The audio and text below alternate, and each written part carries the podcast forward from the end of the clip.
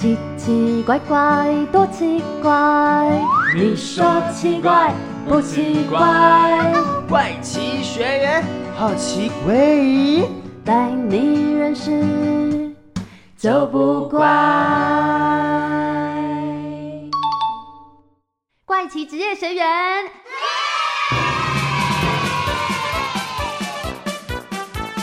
同学们大家好，欢迎来到怪奇职业学员，我是少平导师。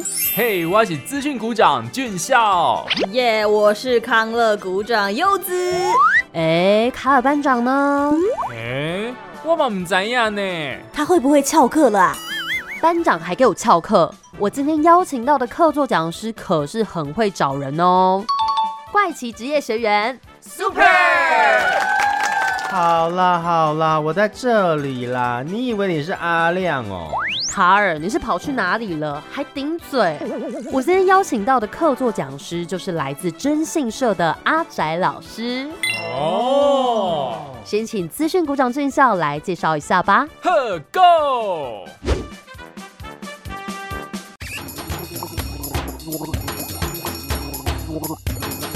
怪奇小百科。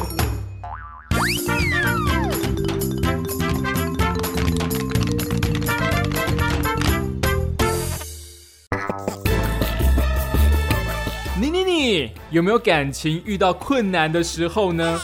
觉得另一半是不是不忠，偷偷在外爬梅啊，或是勾搭小鲜肉？但不管你怎么问，他就是避重就轻，生气躲避啊。这类戏尊，很多人就会想到找征信业者来俩搞，哼，好一喝垮。不过，你以为征信业只会专治感情问题吗？No No No！其实只要是大家或是公司无法调查解决的疑难杂症，不同的征信业者就会用自己的人脉经验来帮你查清楚。像是抓骗你钱和感情的坏人，还是找寻失联已久的家人、童年好友，又或者觉得自己小孩是不是跟哪个朋友学坏了，有些还会跑去国外帮你调查。所以征信业者更像是私家侦探，什么都查，什么都不奇怪。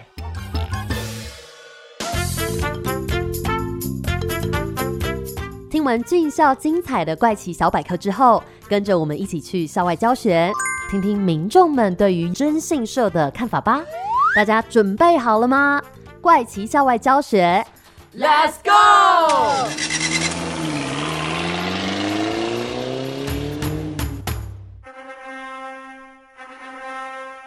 今天我们来到桃园市区。桃园市是台湾本岛西北部的双核心都市。二零一一年晋升为直辖市，成为台湾六都之一，属于首都生活圈桃竹苗生活圈的一员。有时候也会被认定为大台北地区的范畴之一。桃园市的离婚率占全台第三，六都之首。不过结婚率却也是全台第一哟。在这个人口汇集、台湾国际门户的地方，民众对于征信业者会有怎么样的看法呢？赶快一起来听听看。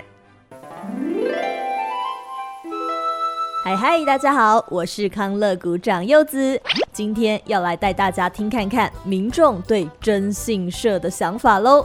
首先，你有听过征信社吗？一般印象中好像都是外遇事件比较多，暗中去调查，然后就把。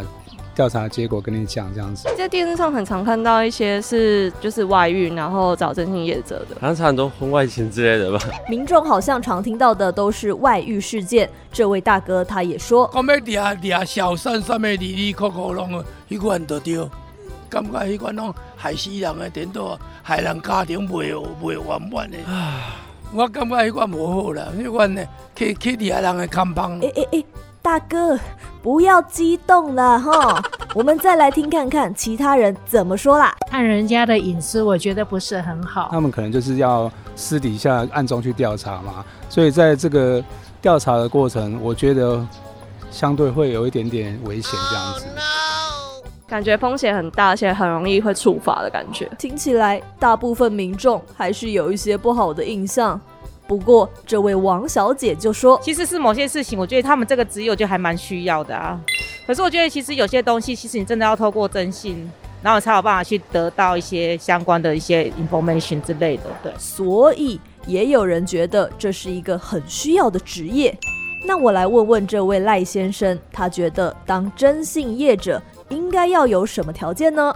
开车技术应该要好一点，因为他常常要跟踪人家，然后视力可能也要不错这样子，因为他们就是因为要保持一段距离嘛，然后可能要有一点职业道德，可能就是把你调查到的如实的跟那个委托人讲这样子。另外，其他人也觉得当征信业者应该要观察要比较敏锐吧，就是直觉，对耐心啊，观察洞悉，我觉得都还蛮需要的。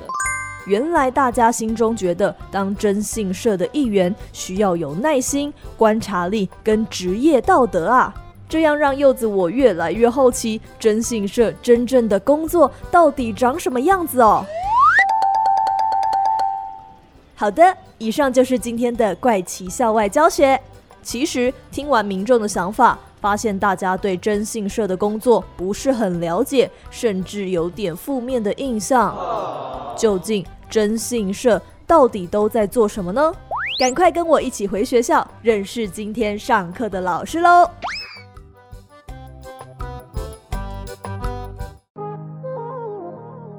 今天的客座老师是有征信社阿宅称号的谢志博博哥，一手创立利达征信社，十多年来累积案件上千件。热爱学习的他，平时最大的兴趣就是宅在家吸收各种知识，从法律、财经到戏剧，什么都看，什么都不奇怪。平时也乐于给客户洗在也更意，帮助大家挽留好不容易才建立的关系。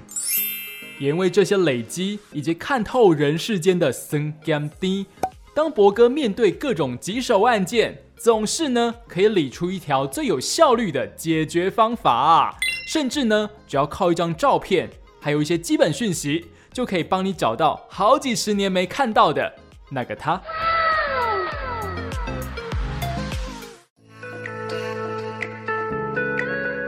同学们上课喽！今天邀请到的客座讲师是利达征信社的谢志博，博哥你好。嗨，各位听众朋友，大家好，叫我征信社阿仔就好了。那我们刚刚有听到民众街访的部分，有没有比较印象深刻的段落呢？我认为一个好的征信社，它不应该被局限于外遇、抓奸之类的事情。那当然，我很希望从事这个行业的人可以挺直腰杆起来做事。虽然我小孩现在目前七岁，哦，我问他长大之后想干嘛，他说他想当利达征信社的老板。我希望到时候征信社已经在国人的眼中有一个不同的定义跟气象。那阿仔老师是如何走上征信这一个职涯呢？我本身是政治系，那吴少也见过多能笔试，所以其实我做过很多很多不同的职业。高中在工地当板模工，卖过鸡排，那最后在中原大学那卖鸡排的餐车被偷走了，然后说换个职业做看看。刚好看到报纸上某某征信在征调查员，我就去应征。那做了之后，我发现可能他们对待客户的方式不是那么的正派。譬如说，一般人她可能觉得她老公有外遇，就会委托征信社做调查，啊，我老公到底有没有外遇？你帮我查看看。那像那些老征信，有的时候可能会找个女孩子去搭讪她老公问路，就上车的画面嘛，说，哎，那你顺便载我去。那他们就看图说故事，一口咬定说这个就是你老公的外遇对象。又或者他们会找一样同款的车款，然后用。合成的方式把车牌改成她老公的，出汽车旅馆就说你老公确实有外遇，你要不要再进一步查？就像刚刚很多民众讲的，哇，可能因此家庭就破碎了，确实是，因为这是不对的。我相信让客户安心的征信社有存在的必要，所以就毅然决然的创业。除了刚刚大家比较直观想到抓奸啊这一类型，可以再介绍一下征信业的服务项目还有哪一些种类吗？在我对征信社的定义，就是所有客户的疑难杂症，只要他自己没有足够的人脉、方法、经验处理，或他不愿意自己处理的，都可以找我们。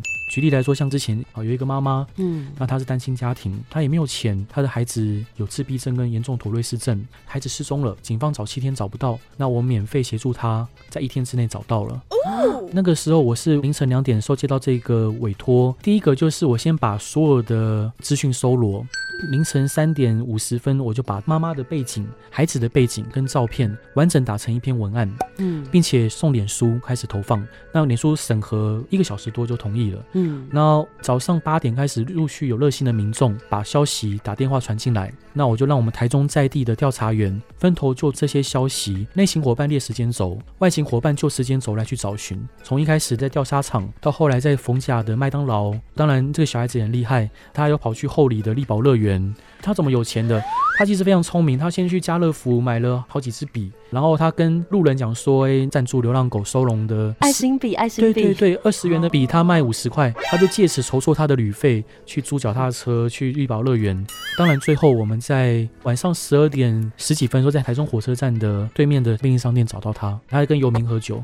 但是我必须要说，我们不是什么案件都会接，心情不好不想接就不接。对，真的对。好，或者真的瞒不过来的话，嗯哦，，譬如说，像在我来跟你们碰面之前，有一个男的，他到处劈腿，对，他是告诉我说，他孩子的妈妈离家出走，说想要自由，他希望我把他找回来。但事实上，他有其他的女朋友 A、B、C，至少三个以上。然后每个女朋友都有为他堕胎过。为什么我知道？因为他其中一个女朋友来找我过，所以他来委托我，其中某个女朋友跟我讲，那像他案件我就不会想接。我告诉他，拜托你放你女朋友自由吧，他也为你付出够多了，女人的青春很值钱。他就狠狠被我骂了一顿。接着呢，就是大家非常关注抓奸的部分，这个部分都怎么样处理？有没有什么情形可以分享呢？好，光是抓奸这件事情，它就有很多不同的进行的方式。抓民宅、抓汽车旅馆、抓饭店，那民宅又分透天、社区、公寓。以汽车旅馆抓奸来说，又分三种哦。一种就是我们破门抓奸，如果你今天有车子在里面，它会开一个比较高的一个缝，那主要用力是避免废气，就是人在里面自杀或干嘛。好、嗯，那我们会把那个门稍微往上拉一点，人就可以滚进去。听到他们可能在隐隐哦哦的时候，好，那我们就破门。那、当然还有一种就是翻进去，但是我们并没有破门，而在他们出来的时候抓时间差，把铁卷门拉开。目的就是不要让他们上到车上，让他们上到车上，如果我们挡着，就可能变强制追。好，那他们没有上到车上，我们就直接让委托人可以过去谈说，为什么你在这边？其实抓奸主要目的，我认为诉讼在其次，目的是把对方逼上谈判桌，借此让我们当事人可以拿到更多的应得的东西。那当然还有就是我们不翻进去，我们就单纯铁卷门拉开的时候，我们挡在车门外的也有，还有很多种方式。有一个问题就是说，大家会对于征信社到底是合法的吗？嗯，这件事情，征信社在国内并不是特许行业，它不像防重、地震室，也就是说，哪怕今天，比如说班长呃想要开一家征信社，只要找会计师申请，你也一样可以开。所以合法这个门槛根本低到不行。那你说他行为合不合法？很多事情是违法，但是不处罚。不管有没有处罚，好的征信社就替客户揽下大部分的风险，让客户可以安然全身而退。就算今天对方要告，我说这是我们自主的行为，我们觉得她老公这样欺负她不对，并没有任何教唆的原因在里面。哦，最大宗的案件还是感情问题吗？我们这家感情问题大概占一半，然后另外其他案件占另外一半。我们常接触诈欺的案件，可能客户被灵骨塔诈骗，对好或包裹诈骗，然后交友诈骗也非常多，把一些可能负面的案例丢给他们看，让他们认知到他们确实被诈骗了。包括我可能告诉他说，这个照片已经被用了 N 次了，对呀、上网以图搜图就哎，找出来了。但他们可能不具备这样的 skill。比如说现在有一个感情问题的部分，那整个 SOP 流程会是怎么样呢？一开始一定要详实的去了解客户的实际状况，对方是谁，做什么职业。举例来说，你老公是一个普通上班族，或他可能是黑社会人士，他的敏锐度、它要跟踪的时间、我们的风险跟执行的方式都会有所不同。那问了所有细节之后，接下来就是我们会告诉他说，好，那我们大概会怎么做，相应的费用跟执行时间如下。那如果他觉得有意愿，好，那我们就来约碰面聊。好，如果双方有共识，签约，然后他把相关的资料先交付给我们，所以我们就择期开始进行调查，大概是这样。那另外就是说，如何跟客户建立信任感呢？我觉得在做这一行，为什么很多征信社跟客户会有纠纷？就是很多业者他为了要签成案件，他会画大饼给客户。然而，我要求我的人员一定要把很多负面事情告诉客户，包括说，我们当然也希望，如果第一天、第二天就调查到，当然最好啊。然而，我们不是导演，我们也不是神，我能做的就是，譬如说每二十分钟、每半小时、每小时，我去把画面拍下来、录下来，让你知道我确实在办事。至于他们去做什么，这个不是我们能操控的。哦，哦，原来阿宅老师是因为看过某些不孝业者用不当的方式欺骗委托人，才毅然决然开了一家能让委托人安心的征信社啊！而且征信业者的工作流程很严谨呢，必须全方位了解相对人的背景，再演拟几个完整的方案，双方讨论之后呢，才会签约进行调查。嗯，不过我也是第一次知道，原来征信业者要申请合法牌照非常容易，只是他们在调查过程中采取的手法，嘿嘿嘿，可能就有点暧昧喽。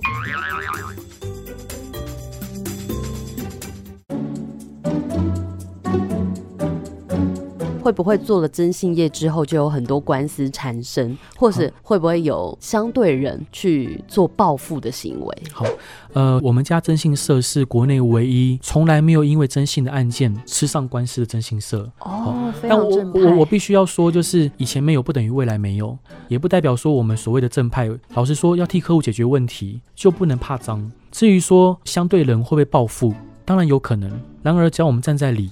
告诉我们的相对人说，不好意思，在这个情况下跟你们碰面，但是我没有要得罪你，我只想把这事情告一段落。嗯我们也没有去咄咄逼人，我们也没有去威吓对方。当然，如果对方还是因此找我麻烦，当然我们会有我们相应的措施，但只能说，在我们这一家被相对人找麻烦的几率不超过三件。我从业十四年来，老师，我想问一下，有些时候，假设说我要记录这个证据，所以我拍照。那拍照某方面来说，它就是已经触犯了对方的隐私权。可是说不定你们有一个方式说，这个东西它在法律边缘，它不会过了那一条线。假设今天你怀疑你的另外一半带其他人回家发生不正当的行为，但是如果你装针孔偷偷录影，就算即使是你自己家，你有可能涉犯妨害秘密罪。但是你可能主张说，好，我之前家里面有东西不见了，我我要看有没有小偷啊，所以我装了针孔，因此才不小心录到这样的画面。那这个可能就不违法了，哦因为我并没有这样的翻译嘛。当然，这东西还是尊重检察官大人的认定，并不是说我们以此可以用这样的方式去踹法律的红线。对，那你通常是怎么样做这个教育训练，或是跟他们说要有什么样职业道德呢？好，我们今天为客户调查，客户要的就是真相，我们不加油添醋，我们也不隐瞒。第二个，我们忠于客户。有的时候我遇到一些很白目的客户，我把某些比较敏感的画面给客户，客户自己忍不住跑去跟先生吵架，或明示或暗示，那可能我们第一线调查人员会有风险，我就会跟客户有所不愉快。因为公司的员工就像我弟弟妹妹一样。然而，不管他今天做了再白目的事情，我还是不能背叛他的委托。第三个就是你对公司也要忠诚，你跟客户收了多少钱，你为客户做多少事情，你理所当然要让公司知道，因为公司是负最后责任的。再来就是必须要孝顺，对抚养自己长大的爸爸妈妈都无法孝顺的话，你要如何忠于可能只有跟你刚认识的客户，嗯。还有可能跟你合作一两年的公司。哦，譬如在从事征信业，很多的从业人员平常也不学无术，不精进自己，他怎么有能力处理好客户的问题？像我自己会看三到四份报纸，你要了解现在目前的所有产业的资讯、新知，对，然后或者是啊国际间有什么大事。好，那像我自己还会看心理学的书籍跟法律相关的书籍。你无法了解游戏规则，你怎么帮客户规避风险？你怎么替客户呃谋取更高的利益？那在这十几年的期间，有没有什么比较印象深刻的案子呢？有一个案件，那个委托人是军人，他先生也是军人，他觉得他先生怪怪的，委托我们调查，发现他先生果然是跟另外一位同袍游览。那当然，他当下很生气，他决定要抓奸。那抓奸那一天，场面也很直接，那天我们选择破门而入哈。后来我们就带着双方去警局协调，那女方也愿意赔钱，男方也愿意赔钱，并同意离婚，看起来没事了。那但是协议书签了之后，女方迟迟没有履行和解条件，然后男方开始跟我们的当事人说他想要回头。我告诉他说，今天你先生想挽回你，不是不行啊，我也希望你们两个可以和好。但是阿凡说出一些行动来，譬如说他有没有跟你家人道歉？我说如果他只有口惠而实不至，很有可能是替女方在拖延款项的给付。过了一个月之后，我问他说：“后来小三有没有赔钱给你？先生那边怎么样了？”他告诉我说：“先生下礼拜出殡啊。”因为先生是军人，女方迟迟不给钱，先生很害怕说，即使他依约离婚了，他有可能还是因为女方不付钱而被提告。对所以他压力很大。后来白血球激增，攻击肺部，人就走了。当然我听的时候非常难过、痛苦，因为我没有想让这事情发生。那他们有时候人生上去寻求我一些建议，那我可能就会依照我的主观看法跟连接我的经验去给出意见哦。然而每一个意见都会大大左右他们的人生。看我从业这么多年来，也几千件案件了，等于几千个人的人生都是因为我而改变。当然，我相信我尽可能的往好的地方发展。但是总会有那么几件跟我想要的是不一样的。那有没有什么是让你们觉得成就感非常高的案例呢？有一个老先生，一个军人叫张启正爷爷。之前在越战的时候，美国派人来台湾，要求台湾派部队对我们的对岸做敌后工作。张启正爷爷是负责人事的部分，他有个好兄弟叫吴纯斌。吴纯斌就跟他请缨，他就说：“你帮我跟胡副局长推荐，我愿意主持这个计划。”那张启正说：“那你参加这个计划，你应该是九死无一生。”他说：“没有关系，我已经把我的老婆、弟弟跟小孩安置在泰国曼谷。如果我走了，麻烦你帮我照顾我的孩子。”好，张启正爷爷就答应他了。后来经过一段时间训练，吴纯斌先生就带着一批部队去对岸进行敌后工作。那吴纯斌先生在对岸的敌后工作做得非常成功，但是在一年后依然还是被捕了。那对岸有想要吸收他作为双面谍。但是他坚决不从，因此就被枪毙了。那因为他是间谍的身份，也没有被我们国家承认。那张启正爷爷就从那时候开始，他一直都没有成家，他就开始在泰国有一份《世界日报》，是中文报纸，他在那边刊登了将近半世纪的寻人启事。好，就找吴存斌的弟弟吴松勋，好，还有吴存斌的太太、小孩，找不到。啊，当然他可能看到我的新闻，他就死马当活马医，他来找我。那他的线索就只有三张两寸照片，黑白的，还是影印的，三个名字，再来就是竖版盖贤达勒内五零六号这几个字。我先上网征求，如果有人能翻译出任何两个字，我给他一万块。后来得到资讯就是竖版大概是泰国曼谷上方的一个省，叫苏潘布里苏潘省。达勒就泰文上市场的达拉，那五零六号可能就是摊位的名字。那结果我就去泰国开始寻人，那当然我没钱。张张吉正爷爷的钱因为都被骗光了，嗯，他也没什么钱可以给我，他就给我一次的机票钱，但是我来回飞了三四次了。那我去我也只能睡网咖，尽量用那网咖洗脸啊、洗头这样。苏潘布吕有很多市场，市场里面很多潮州人，我们可以用简单的中文去对谈。嗯嗯。好，当然有点鸡同鸭讲，那但是我几乎把苏潘布吕的市场都走过了，还是一无所获。啊，有时候口渴了，那边很多华侨了，嗯，开的金饰店进去讨口水喝，那他就说啊，你哪里来？我说台湾来的，我就把我来意告诉他，他就说你要不要去中山会馆去看看？我去了之后，还没走进去就看到大大中华民国的国旗，青天白日满地红。其实，在异乡看到这样的东西是很感动的，对对对，是非常非常感动的。嗯，那我就说明我的来意，他们就说，那你要不要去阁楼上？问问其他几个年纪比较大的，上去就是几个老人在打天九牌，我就说我要找这几个人。突然一个老人对我讲的其中一个名字有反应，好，吴存兵弟叫吴松勋，他说哎松勋，我就那时候快跪下来，真的真的非常感动，因为找了很久，而且找了半年。后来那个过半小时，那个吴松勋先生就骑脚踏车开啦开啦的过来了，吴松勋先生就带我去他家，他到现在是领难民证，但他儿子非常争气，当上了医生。但是吴存兵先生的儿子跟老婆都过世了，他就交给我一张照片，是吴纯斌的照片，后面写着“素来妹子惠纯，纯斌笔”。我带张小小照片回去给张吉正先生，张吉正先生看着照片，就是就说不出话来。那后来经过张吉正先生的奔走之下，吴纯斌先生就顺利的进入元善忠烈祠，终于有了身份。也帮他请了一笔抚恤金，交给吴松勋先生。那张吉正先生他们家对面有一个很难吃牛肉面店，但是我就是要去问张吉正爷爷的近况，我就只能去问他。最后一次我去的时候，他告诉我说张爷爷结婚了，啊，娶了一个很凶，但是他终于结婚了。我觉得这就是我很骄傲的一件事情。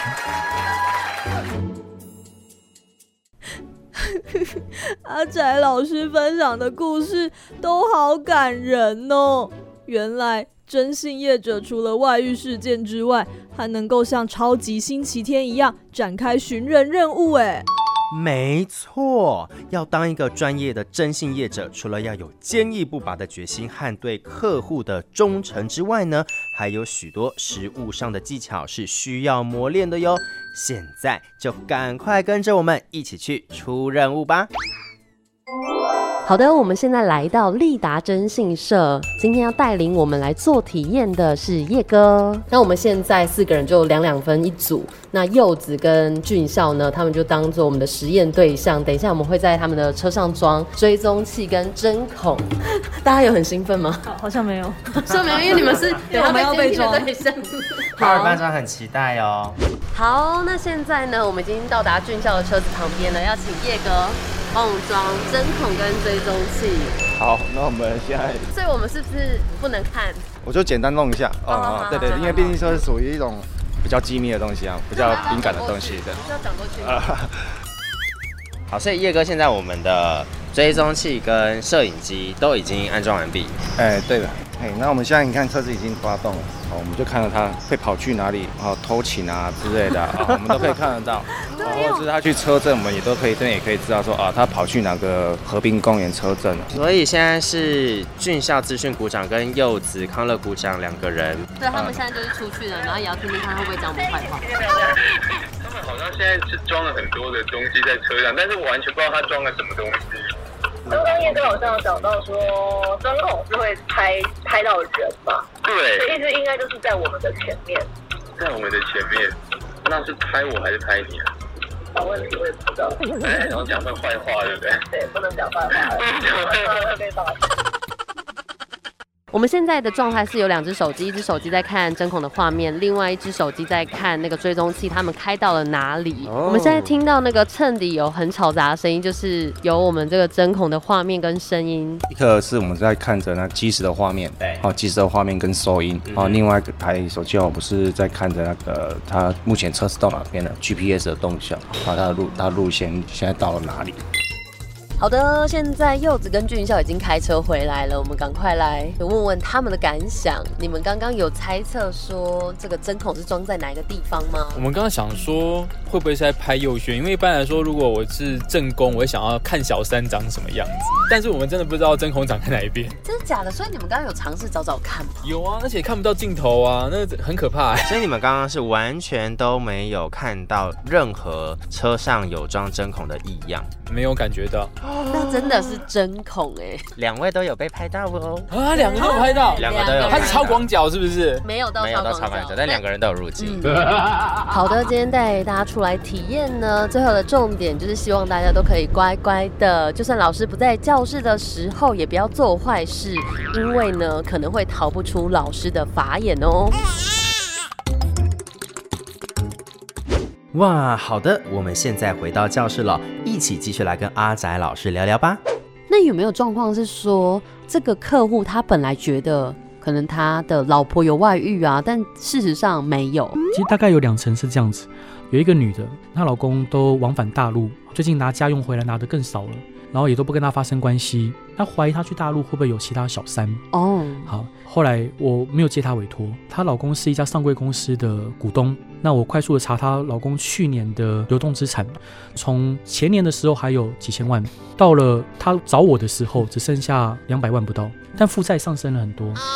我就告诉她说：“你先不要急着找我调查，你可以先去了解一下你老公的状况。如果我是你老公，公司现在目前压力那么大，然后我得为我的员工找出路，我压力一定非常大。你要我跟你发生关系，我可能做不下去，并不是我不爱你。”我身上没钱，加上以他的长相不是非常帅气，你说他要在大陆养小三有困难，嗯，我觉得你不妨下次你老公回来，好好帮他煮一顿料理。他说我不会煮啊，你就煮嘛，不然就是叫一些他喜欢吃的外送嘛 你就。做煮嘛。告诉他说老公你辛苦了，谢谢你为这个家的付出。过礼拜之后他打来感谢我，他说哇我老公跟我和好了。他一回来我这样做他就哭了出来。所以很多时候另外一半的异样不见得是全然是因为外遇。诶，阿宅老师，你有遇过什么乌龙的案件吗？有一个客户，他委托我感情挽回，他是足科的一工程师哦，交了一个女朋友，嗯，好，但交这女朋友之后，他还是常常会去嫖妓。那他女朋友知道之后，就决定要跟他分手。我告诉他说，我没有办法保证一定可以挽回你女朋友，但是我至少我尝试看看能不能让你先跟他恢复朋友关系，至少吃个饭。嗯，那他说可以，那这部分就是我收了一笔钱，二十万。怎么让他愿意啊？这中间他这个他女朋友是呃心地很善良，就是他会中途一些狗狗。那他家里并不有钱，他中途狗狗他其实压力非常大，我就去帮他买饲料，然后帮忙出一些钱，他就很感谢我，然后跟我聊天，但他压力也瞬间减轻了不少。对，那过一阵子之后，我就告诉他说，其实这些事情是你前男友希望我帮忙做，但他要我不要让你知道，好，他非常担心你，他也觉得非常对不起你，看他那么颓废，我也觉得很心疼。他是我好朋友，我觉得是不是有可能你就跟他吃个饭？那像这个案件，他们就顺利吃饭了。他就后来就跟他恢复朋友关系。对，他女朋友有一天跟他讲说他喜欢我，嗯，然后他就非常的生气，他说为什么委托你，结果我女朋友喜欢上你？OK，因此就有一些小小的不愉快。最后想问，那有没有遇到是恐怖情人的一个状况呢？多很多，呃，像我自己本身有在担任那个基督教妇女会跟现代妇女基金会的志工，好，那他们里面很多女性有受到恐怖情人或配偶骚扰攻击，因为对方已经被他们驯养到习惯用张牙舞爪的方式去对待他们了。当然，我们当事人的个性通常也扮演着重要的关键，他们可能一开始就习惯着顺服。但是任何的行为都有边际效应，随着每一次边际效应递减，家暴那一方他可能就会不断的去加强他的力度，从原本的恫吓到可能肢体，好，甚至可能威胁到家人，甚至拿出工具要自残或伤害他。但是怎么解决？有分三个方式。第一个，通常这样的男人，他们欺负的通常是他们认为能欺负的人。比如说，如果今天我们能让我们的当事人塑造他有强大背景的澳元。可以有机会让对方知难而退。譬如说，我就直接站出来，然后说这个人是我堂妹，这事情麻烦你适可而止，不然就换我来找你。嗯，好。第二个可能被装追踪器、被尾随，协助这个女孩子去摆脱跟踪。有些人则是可能长期被老公家暴，但她不具备谋生能力，她以为她自己如果离开老公，她就无法生活了。我们要重做她的自信，让她知道说她离开这个家，她还是可以活得很好。那第三个就是让对方失出无名，譬如说很多危险情人。他常会这样讲啊，说啊，我为了你放弃很多东西，为了你放弃某个工作机会，为了你放弃很多女性，他把沉默成本的无限放大。这时候我们可能就是让他跟别的女生在一起，好让他犯错在先，进而去弱化他的正当性。在我这行看过很多坏人，然而你看过那么多那么多的坏人的时候，你会发现，哎，你就越越会觉得真心是值得去珍惜的，是值得被照顾的。所以看得越多，你应该会对。光的那一头会越去渴望，最后也希望各位可以重新定义征信这个行业。其实征信这个行业能做的事情比你们想象中的还要多更多。哇，我觉得阿宅老师说的很有道理呢。不管在怎样的关系，并不是所有的错都是不可饶恕的。重点要找到对彼此都最好的方式。而且看过这么多的案例后，也让他更珍惜周遭的。人事物，也希望透过今天阿宅老师的分享，能让大家了解到，征信业者并不一定都跟感情事件有关哦，他们也有寻人、反针孔、诈骗咨询，以及帮助受害者摆脱恐怖情人等等服务。期待大众能够脱下有色的眼镜，对征信业者有新的看法。哦，俊孝，你的肩膀上怎么有一根金色头发？你是不是谈恋爱？哦，无啦，这唔谈欧北讲啦吼。确定吗？这个东西是谁的呢？啊！好了好了，同学们放过俊孝啦。其实你们的一举一动都逃不出老师的法眼，所以皮要绷紧一点哦。怪奇职业学员，我们下课喽。